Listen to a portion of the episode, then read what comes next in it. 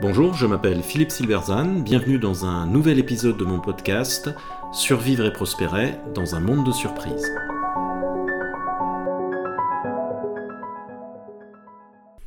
Je fais ma part pour changer le monde, et si le colibri avait tort?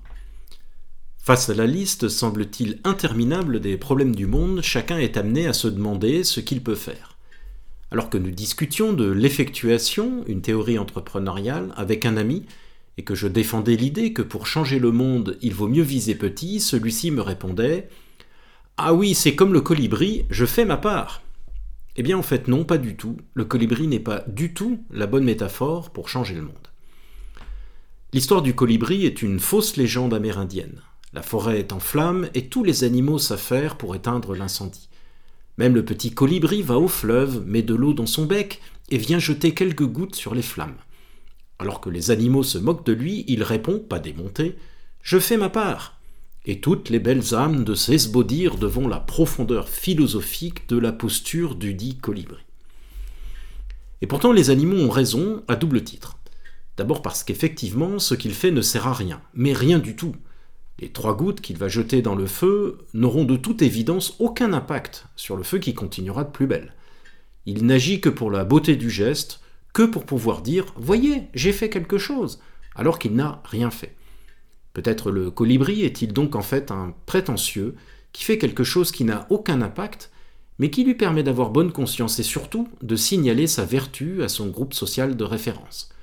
En substance, ce que je fais ne sert à rien, certes, mais je suis avec vous du bon côté. Malgré sa petite taille, il y aurait peut-être des façons pour le colibri d'avoir un impact, mais ça ne semble pas l'intéresser. Faire sa part et rien de plus, cocher la case pour être tranquille, faire taire les critiques en étant moralement irréprochable, semble être les seules choses importantes pour lui, ce que n'ont pas manqué de noter les autres animaux, pas dupes, qui se montrent ainsi plus sages que la légende ne le fait croire, mais qui y ont pourtant le mauvais rôle. Les animaux ont raison ensuite parce que l'expression je fais ma part traduit un modèle mental très fort, selon lequel il existerait un grand schéma universel qui assignerait à chacun une tâche à accomplir. Chacun aurait une part du grand travail collectif et il conviendrait d'attendre que cette part lui soit assignée sans trop besoin de réfléchir. Si le colibri pense que sa part, c'est mettre trois gouttes d'eau dans un incendie de forêt, l'animal est-il si sage que cela? Peut-il vraiment être un exemple pour nos belles âmes? Ne devrait-il pas plutôt se demander ce qu'il pourrait faire d'intelligent et d'utile, compte tenu de qui il est? Un colibri, que diable, pas un éléphant Bref, il pourrait réfléchir de manière créative et imaginer quelque chose d'intelligent à faire, plutôt que de cocher une case imaginaire. La bonne question, en effet, reste donc la suivante. Que puis-je faire compte tenu de qui je suis, de ce que je connais et de qui je connais? Prenons un autre exemple, plus riche d'enseignements, et qui n'est pas une légende, celui de Madame Tao, que j'ai eu l'occasion d'évoquer dans un article précédent. Tao Weibang est une chinoise illettrée qui se retrouve un jour soudainement à la rue, avec deux enfants en bas âge, lorsque son mari décède. Elle ne sait pas faire grand-chose à part du riz, alors elle vend des bols de riz aux étudiants du coin.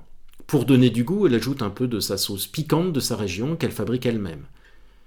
Elle finira par vendre sa sauce dans le monde entier et deviendra une star en Chine. A-t-elle fait sa part? Non. Quand Madame Tao se retrouve à la rue et vend des bols de riz pour survivre, elle agit petit, mais cela a un impact. Un petit impact, mais un impact réel, pas comme jeter trois coups d'eau dans un incendie de forêt.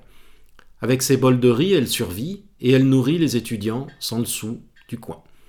Elle ne fait pas sa part, elle fait point. Et ce n'est pas petit par rapport à un univers de référence qui lui aurait assigné une tâche en fonction de ses capacités.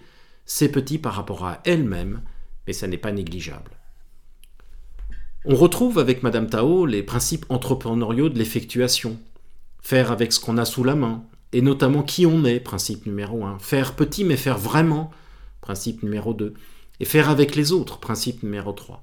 Ce n'est pas faire sa part, on ne divise pas une grande tâche en assignant des sous-tâches d'importance variable.